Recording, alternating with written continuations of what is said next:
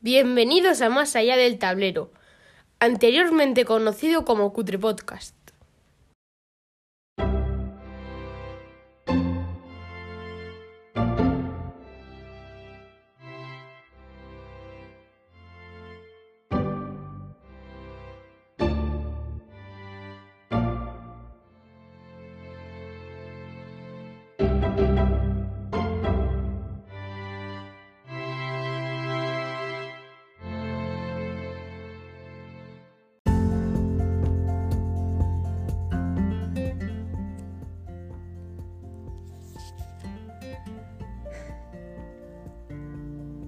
Episodio de hoy de Más allá del tablero, el especial Batalladores 2023, contaremos con la participación, a traición, de Francisco, el jefe de la convención, Igor Plaza, codiseñador con Andoni Uribe del juego Next Cold War, Javier Hoyos, AGM84, Magister Harpoon, Carlos Gete, jugón en estado adulto, Artur, editor de Do It Games, Roberto Gavilán, sumo sacerdote de Blood on the Clock Tower, y Oscar Brutau, asistente estándar y músculo de la convención.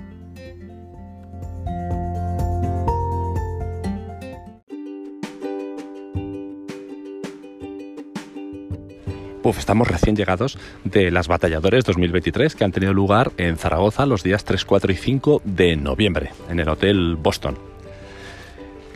¿Qué os vamos a contar? Son unas jornadas muy intensas, centradas principalmente en los wargames, pero que hay todo tipo de juegos realmente, y que se están caracterizando por atraer muchísima gente, casi 300 participantes este año. En este episodio brevísimo que hemos hecho, os vamos a presentar siete microentrevistas que hemos hecho a lo largo de las jornadas, principalmente el último día, y además os vamos a poner el audio de ambiente en una partida se sale un poquito de lo habitual en lo que puedes esperar en una convención centrada principalmente, pero no solamente, en Wargames.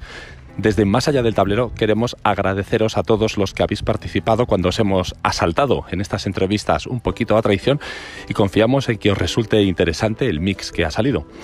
Más adelante ya haremos un episodio sesudo comentando lo, lo que han sido las jornadas y los juegos que hemos jugado, pero hoy, que todavía está la cosa en caliente, sencillamente queremos enseñaros esta muestra de lo que son las Batalladores 2023.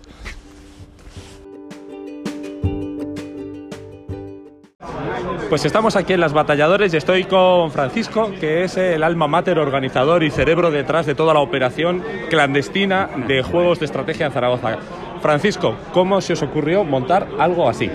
Bueno, pues la iniciativa partió de uno, un amigo, de uno de los miembros del club, del Club Batallador, que dijo, bueno, pues hagamos unas jornadas, que estaría bien, recordando las que, como ya tenemos unos años, los que hace mucho tiempo habíamos organizado alguna de carácter local.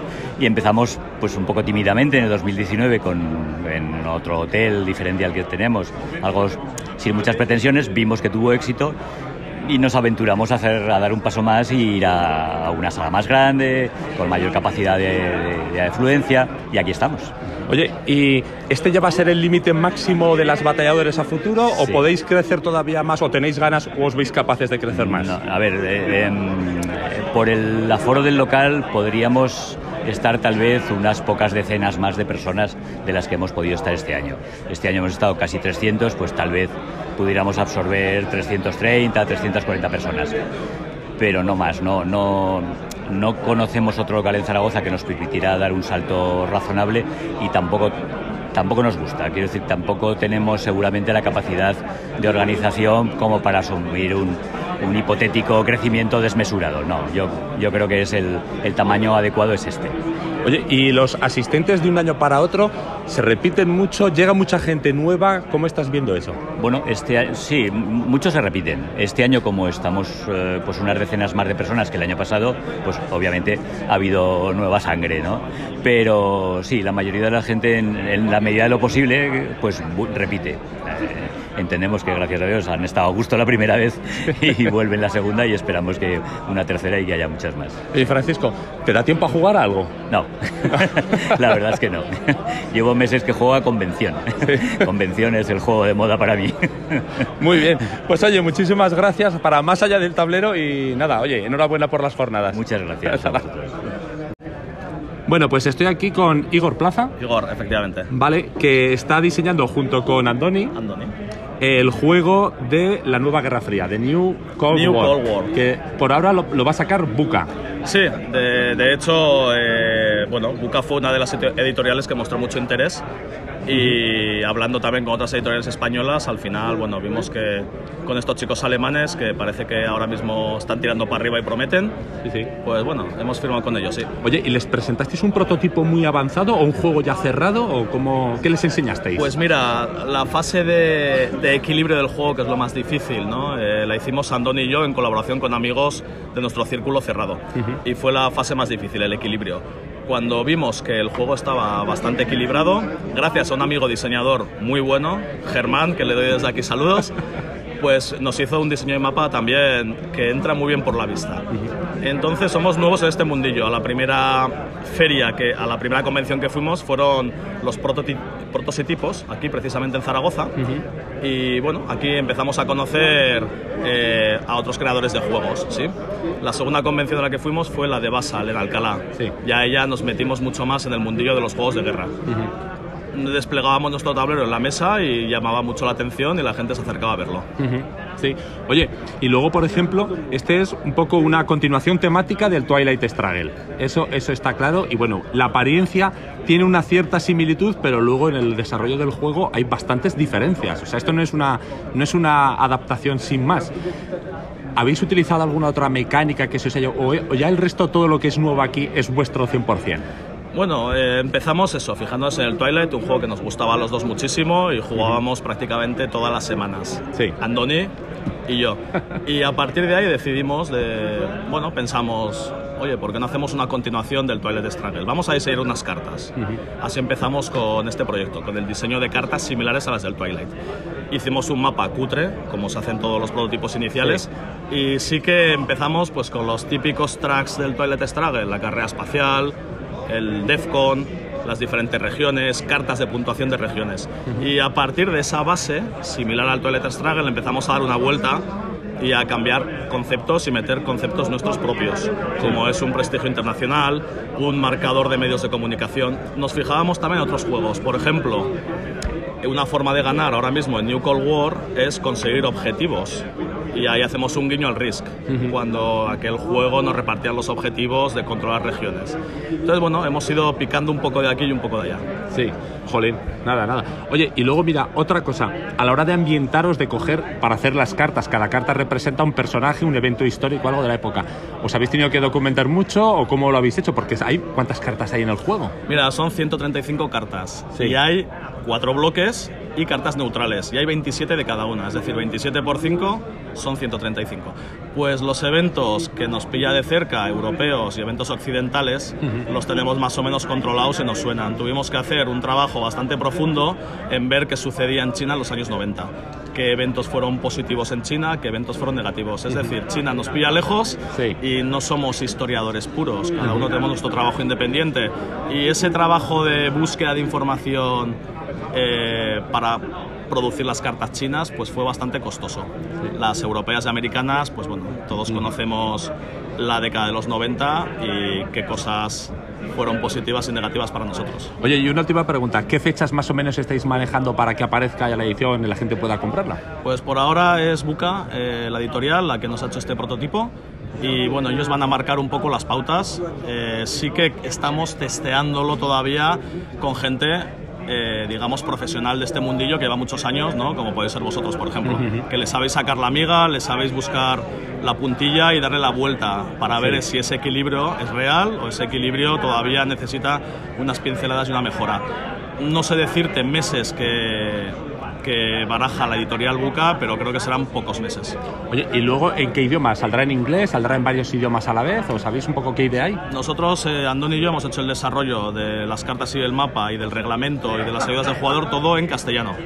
Buca lo está traduciendo ahora al inglés. Entonces, bueno, la, la idea de estos chicos alemanes es sacarlo en inglés y en español. Posteriormente es un juego internacional. Supongo que barajarán la idea de sacarlo en su lengua propia, en alemán, francés, italiano.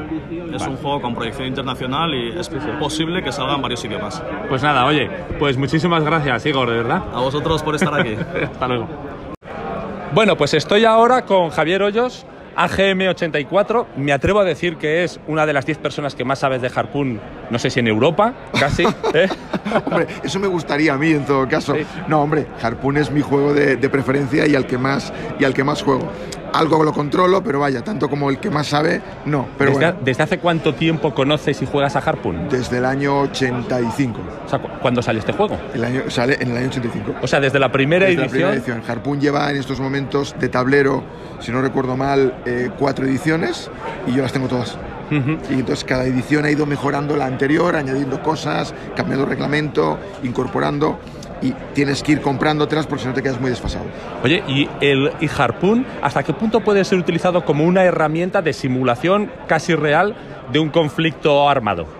Totalmente. De hecho, el origen de Harpoon es que es un wargame militar. El Harpoon lo diseña un oficial norteamericano que está en la Marina, en la US Navy, se llama Larry Bond, y que eh, desarrolla este, este, este juego como simulación, no como juego, como simulación de entrenamiento para la dotación de su destructor, donde él está basado.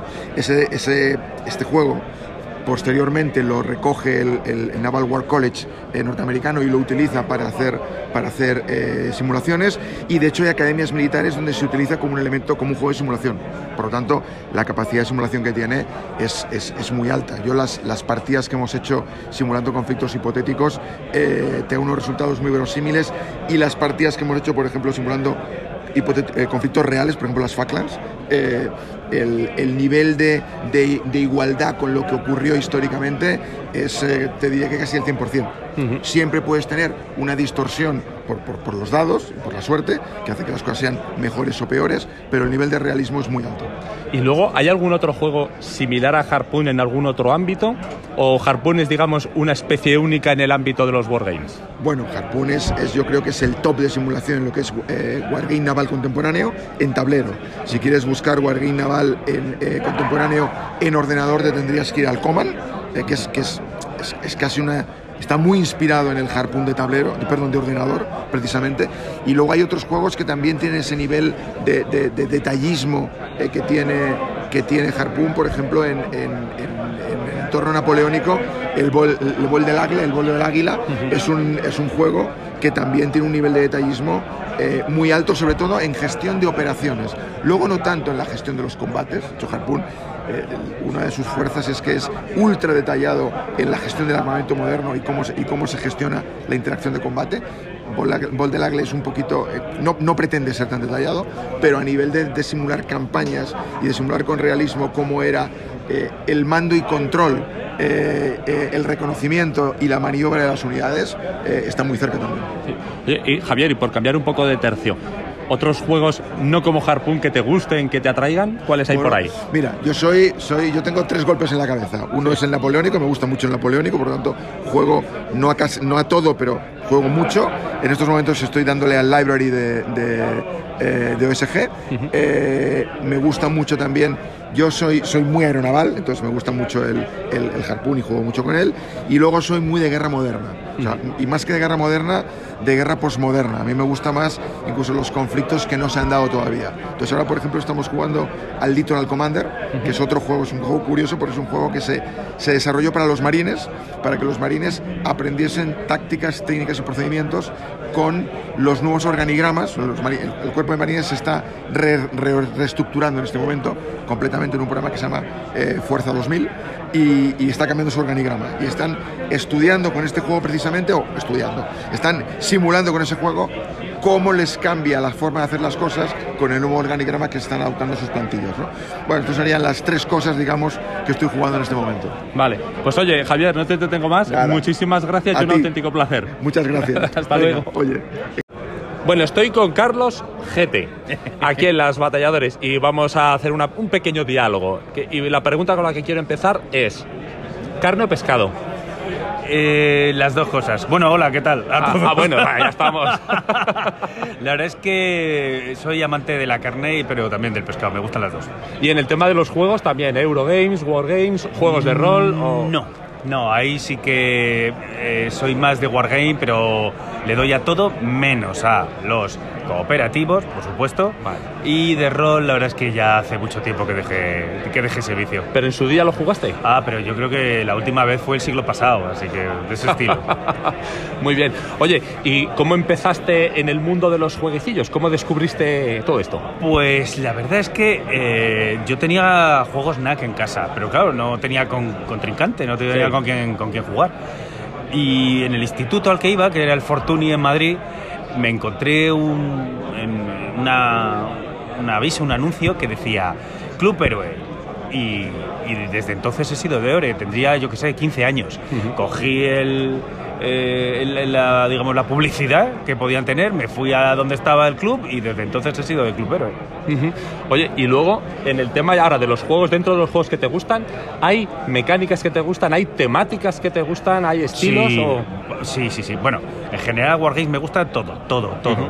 Pero eh, me gustan mecánicas, eh, por ejemplo, con bloques de madera, me gustan mucho, que es algo que he encontrado que hay mucha gente que odia. A mí, Sí, me, a mí me encantan. Me gustan como, mira, el del- de, de activar áreas, también me gusta activar áreas.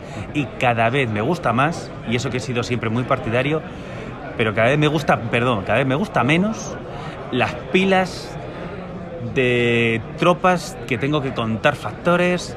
Hmm. Ca- cada vez me gusta menos eso, me gusta más que sea algo intuitivo. Sí. Que no sepas lo que tiene el contrario, que no tengas que contar factores para saber que llegas al 2 a 1, sino que puedas coger, lanzarte y que sea lo que Dios quiera. Oye, en la colección de juegos que tengas, tanto la que conoce tu familia como la oculta que no, la oculta que no enseñas, para que no sepan todo lo que has invertido en esto, vamos a decirlo, ¿tienes algún juego que te guste especialmente pero que no tengas tiempo para jugarlo, que sepas que no va a haber mesa, pero es como tu tesoro? Buah, no. ¿Alguna sean- o algún antiguo que digas? No, o sea, vamos a ver, podrían entrar varios en esa categoría de nunca los voy a jugar. Bueno, no sé, igual cuando me jubile, pero vamos, eso nunca. decimos todos. Ya. Y hay uno que me gusta mucho, en su momento lo compré, no, nunca he pisado tablero, que es el Downtown, uno de la guerra aérea sobre Hanoi. Eh, ese me gustaría algún día jugarlo. Pero como este hay varios. Ahora, pues no sé, tendría que hacer memoria. La verdad es que seguro que te encuentro Así a hasta- tradición. a- a- así 10. Sí. Y juegos del estilo de estos antiguos, pues no sé, el Empire in Arms, de Avalon Hill, todas Nada, aquellas. No, no los volvería a jugar. Nada. No los volvería a jugar ni uno. Pero Ni los uno. llegaste a conocer. Hombre, claro. Vamos a ver, no, no habré gastado horas jugando el Prisoner. No habré, vamos, vamos. Todos, Sí. de esos todos Monster Games, del el de Normandía, el Longest Days, no se Sí. me voy a olvidar el nombre, de esos habré gastado vidas enteras ahí. Y no, hoy en día no los volvería a jugar. Oye, ¿y juegos de ordenador? ¿Te ha llamado alguna vez? Mm, sí, bueno, vamos a ver. Al principio, cuando no era tan fácil quedar con gente para jugar, sí que, sí que jugaba a lo poco que había en el Spectrum. O sea, Sí, imaginaos. Pero no, no, de o sea, Sí. esto de que cojo, me bajo un juego del Steam y me pongo a jugar, sé que hay unas cosas impresionantes. Pero no, no me llama, no me llama. Es verdad que del Steam me bajo juegos para jugar con otras personas online, tipo el Terraforming Mars. Sí. Pero no, de jugar yo solo contra la máquina, nada. Es que el, el tema del solitario tampoco lo llevo bien. Bueno. Oye, y hablando ya de las batalladores, ¿estuviste también en las anteriores En o todas. has venido en todas? O sea, eres un batallador Todas, todas. antiguo. Sí, Vale. sí, sí. Oye, ¿y cómo ves esto? ¿Tú crees que este tipo de jornadas, que parece que cada vez hay más, eh, va- tiene un futuro que va a crecer o llegaremos a un punto de estabilidad Mm. en breve? Ojalá pudiéramos crecer más, pero yo creo que ya aquí estamos todos los que somos. Sí. Es que, joder, eh, o sea, Zaragoza está cogiendo un prestigio espectacular. O sea, yo aquí me siento súper cómodo, no solamente porque es que estoy a una hora y media de Madrid en tren, sino porque es un ambiente muy, joder, casi familiar. Sí. O sea, vienes aquí y, y ves a la gente pues dos veces al año prácticamente y sin embargo es como una familia. Así que eh, o- ojalá vinieran nuevas generaciones, pero la verdad es que es complicado, porque lo que de forma inconsciente es que somos un grupo de gente de 45 para arriba. Entonces eso eso hace un poquito de, de repulsión para todas las nuevas generaciones que vienen aquí y ven un montón de tíos de 45 años en adelante que están haciendo cosas súper raras Sí. y que ellos quieren introducirse en este mundo. Es complicado, es complicado. Lo veo, joder, la verdad es que es un poco hasta preocupante, ¿no? Ver las próximas generaciones cómo se van a, cómo nos van a sustituir. Sí. No lo veo claro. Oye, ya para terminar, lo último. Este, app también, este boom que hay ahora de juegos tipo eh, Secret Hitler, pero este otro, ¿cómo se llama? El Blues in the Clock Tower, ¿no? A No Claro, pues es tipo Sí. sí. Secret Hitler. Pues la verdad es que es la culminación perfecta para, para un día de, de- de jornadas. O sea, llegas por la noche eh, y te pones a jugar cualquier chorrada de estas, relaja mucho. Y, y hay veces que incluso es las cosas que recuerdas de las jornadas con más cariño son esas partidas nocturnas jugando este tipo de juegos chorras Sí. que, que traen muchas risas. La verdad es que yo se lo recomiendo a todo el mundo. Muy bien. Pues oye, muchísimas gracias, Ah, un Carlos. placer. Eh, nos vemos. Hasta luego. Venga, hasta luego. Bueno, pues ahora estoy con Artur de Tubit Games, Hola. que está aquí en las batalladores. Now, una, pequeña pregunta. Artur, ¿cómo te metes a editar juegos? Pues porque estoy loco. Ah, buena respuesta. Sí, a ver, básicamente porque nos gusta. Porque es algo que, bueno, ya, ya no es que sea el, el negocio del siglo, pero como lo haces con cariño, ilusión y la gente como vosotros lo agradecéis, Sí. pues todo suma. Y al final dices, bueno, pues voy a hacer algo que yo me sienta a gusto y que la gente, la gente que somos un nicho dentro de- del mundo de los juegos, ¿no? Sí. Eh, ya sabéis que los, los números son muy diferentes a grandes juegos, grandes que son más party game. Nosotros hemos optado mucho por este tipo de juegos porque también lo agradecéis más. Sí. Y bueno, pues simplemente esto. Vale. Oye, y en tu vida anterior, antes de que te dedicaras a esto, ¿los juegos estaban presentes como una afición más? ¿Estabas Sí. en algún club? ¿Los conocías No, de yo, siempre? yo juego desde que tenía 10 años y tengo Sí. 57. Sí. Entonces mi padre ya chaval. sí, era, era maestro de ajedrez, me enseñó a me enseñó a jugar al ajedrez, luego lo típico, vas pasando por etapas. Sí. el típico, el Monopoly, pues te hablo de hace 45 años. Luego antes había Avalon Hill, yo tenía muchos juegos de Avalon Hill que eran juegos de que ibas, los ibas a comprar al Corte Inglés. Sí. Solo los vendían en el Corte Inglés en, en Barcelona y pillabas uno y bueno, te peleabas con las reglas. Entonces no había internet. eh, tenías que buscar a un compañero que, vi- que vivía en la otra punta de Barcelona para consultarle una regla. Y me acuerdo que los, los traducíamos nosotros porque nadie... El viejo tercio luego empezó a traducirlos. Y nada, y bueno, ahí. Básicamente Avalon Hill hacía Wargames. Sí. Luego vino la época de los Eurogames, donde se metieron más familiar, lo cual está muy bien. Y ahora vuelve un poco a surgir el tema del histórico, Sí. por lo cual estamos muy contentos. Oye, ¿y sigues jugando al ajedrez? No, ¿O yo soy fue- muy malo al ajedrez. Ah, yo, yo soy muy malo. Mi padre es el bueno. Sí. sí. sí. Nada. Oye, ¿y unas jornadas como las batalladores? ¿Cómo las ves? Está, porque Oye. el, el número es impresionante. O sea, yo... Ese- ese- ese- eh, aparte, no solo son las jornadas, sino es la gente que va. Sí. O sea, la- la- las jornadas es lo de menos. Pero el, el tema social, el tema de poder, la gente que te escribe por email, la gente que te escribe por Twitter, y luego lo ves y dice, hostia, eres tú el cabrón que me decías que tardó mucho para traer el Rommel. Sí. En broma, ¿eh? Sí. Y esto, claro, no tiene precio. No, no, no tiene precio. Sí. Pues nada, oye, muchísimas gracias, A- a Artur, de vosotros. verdad, ¿eh? A Gracias. vosotros. Bueno, pues seguimos en las batalladores y ahora estoy con Roberto Gavilán o el vecino de Gaceto. Eso ¿eh? es. Oye, ¿a qué has jugado en estas jornadas? Pues eh, a muchos Wargames, he jugado a Batalla de Versalles, he jugado a Blood on the Clock Tower, a Ready Set Bet, vamos a jugar ahora mismo, Guerra de Anillo de Cartas, todo, eh, Dune, Gunslinger, Sí. un montón de Wargames, muy Pero- sobrecitos. ¿Y a ti entonces te gusta todo? ¿Lo- ¿Tocas todos los palos? ¿No hay cosas que digas, esto no? A mí me gusta todo, lo que pasa es que los Wargames que me gustan son bastante largos. El Cruzada y Revolución, por ejemplo, me encanta, pero no quería estar todo el día dedicándome a eso. Bueno, jugado al Guerra Anillo también, eso Sí. creo que puede contar un poco como Wargame temático al menos. O sea, pero todo lo que se ponga a tu alcance, estás Todo, dispuesto todo, a probarlo, aunque Sí, sea, si no lo sí, sí, conocías. sí. Cada vez me, me interesa probar menos, justamente por Gaceta. Haber estado tanto tiempo con él, demasiada mierda japonesa me, ha, me está enseñando. Pero sí, sí, euros también hay buenísimos, eh, parties me encantan. Oye, ¿has dirigido cuántas partidas del Blues in the Cock Tower? Creo que 8, pero tengo que hacer la cuenta, pero creo 8, a lo mejor 10. Pero sí, he estado de viernes y sábado desde las 7 hasta las 2 de la mañana. Oye, ¿y cuántas has jugado? No aquí en general, ya no dirigiéndolas, como jugador también, si Como sumas todo. jugador yo creo que 70 y unas 80 dirigidas. Creo así. ¿Y este tipo de juegos no, no llega a ser repetitivo o son tan distintas las 160 personajes eh, dan para mucho. Eh, Te haces los scripts como quieras, los guiones, los escenarios, como lo quieras llamar, y esto, esto es in- interminable. Vamos a estar aquí dando el coñazo hasta, hasta el infinito. Vamos. Y un, juego así lo puedes sacar en cualquier ambiente, en una reunión familiar, con amigos del colegio que nunca hayan jugado, les lías y tal, o, o necesitas que los jugadores tengan unas ciertas tablas en este tipo de juegos. A ver, es complejo, te tiene que gustar. No tienes que tener problemas al mentir, eso tengo Sí. amigos que lo han tenido. Eh, tienes que saber que no es un party, que es un juego de dos horas y, y muy intenso, te van a estar acusando y, y se puede poner un poco tenso.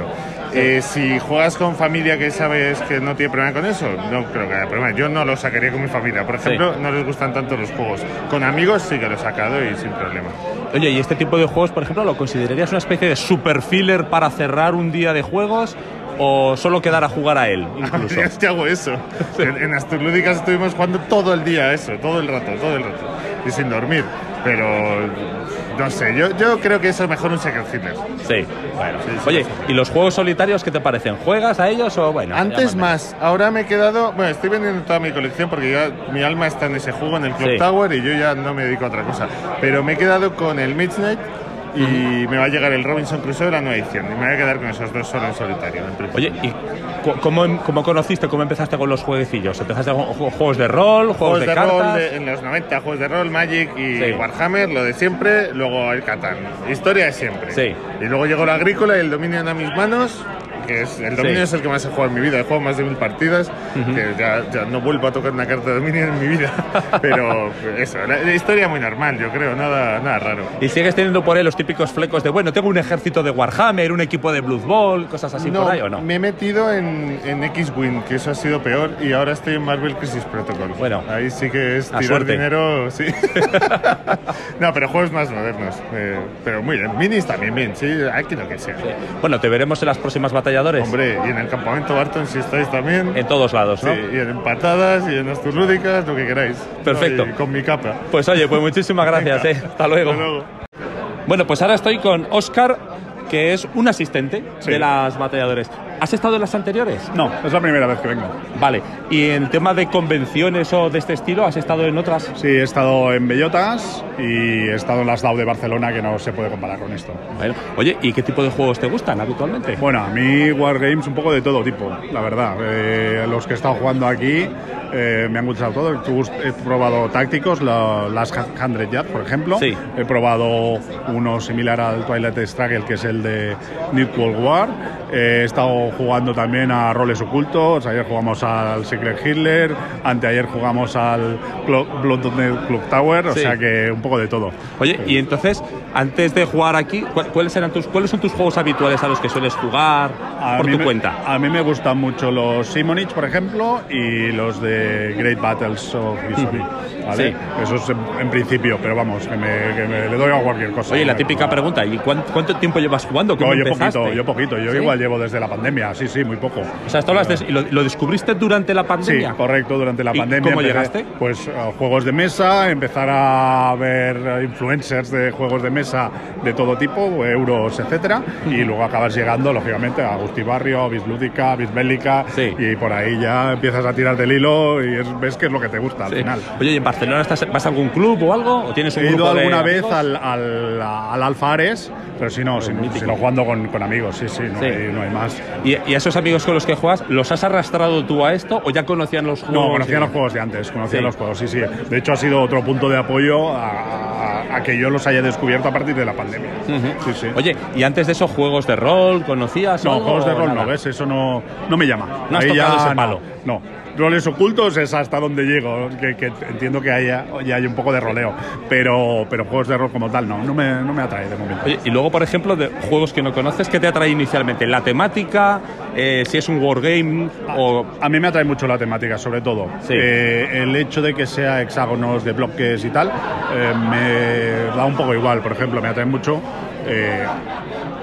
ahora lo típico es Segunda Guerra Mundial, me atraen mucho romanos, pero también me atrae mucho Guerra Civil Española. Por ejemplo, ayer estuvimos viendo aquí un ah, prototipo de Batalla del Ebro, que me pareció chulísimo. Y antes he estado viendo oh, otro de, de Pedro Iñaki, creo que era, que era Asturias. Sí, sí, sí. Eh, y también me ha parecido muy chulo. Tengo alguno similar, que es el que, que no creo que sea demasiado similar, pero por, por temática, que es el Santander, que es de. SNAFU, y, y ese me gusta bastante. Entonces, eh, la temática yo creo que es básico. Por ejemplo, napoleónicos es que no he tocado ni uno, yo creo, porque no me atrae. Nada, eso nada. Bueno, No, va como va eso también. eh, Claro. Entiendo que debe haber gente que le debe pasar lo contrario. pues muy bien. Oye, ¿y a Batalladores 2024 te vendrás? Yo creo que sí. Si te Sí, cuadran sí, las fechas. Es que, es que además como modelo de, de convención o de evento para jugar, lo encuentro ideal. Sí. Lo encuentro ideal. Yo ya te digo, lo puedo comparar con muy poca cosa porque estuve en Bellotas este año, pero aquello lo veo mucho más grande, quizá mucho más enfocado a, a gente que venga de fuera. Eh, esto lo veo como más, más recogido, mucho más enfocado a que la gente juegue y que conozca nuevos juegos y poca cosa más, que además al final es lo que queremos todos. Pues sí. Vale, pues Oscar, pues muchísimas gracias. A ti, hombre. Eh, hasta luego. Y como os hemos dicho, ahora para concluir vamos a oír el ambiente de una parte de la partida del juego de carreras de caballos Ready, Set, Bet, narrada, o mejor dicho, viviéndola como el lanzador de los dados que anuncia el movimiento de los caballos por parte de Eduardo del podcast que os recomendamos fervientemente Jugando con los abuelos. El 9 mueve 1, 1 y 2. Cuarta posición para el 9. El 7 se pone en primera posición con el 4. El 4, primera posición para el 4. El 7 van en paralelo. El 8. El 4 pasa la línea roja. El 4, 1, 1, 2 y 3. se puede apostar, ¡Ojo! ¿eh? Sí, sí se puede, sí se puede. El 5. Faltan dos caballos para pasar la línea roja. El 7. Vamos siete. Vamos siete. El 6. El 10. Muy emocionante. Bueno, el 4 debe estar petado, ¿no?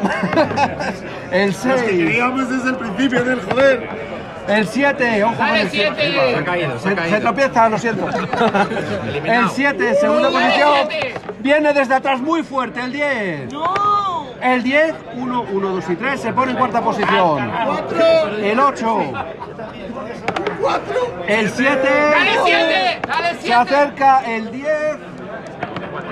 El 4. ¡Ganó la carrera! Y como veis, no ha habido tercero que pase la línea roja.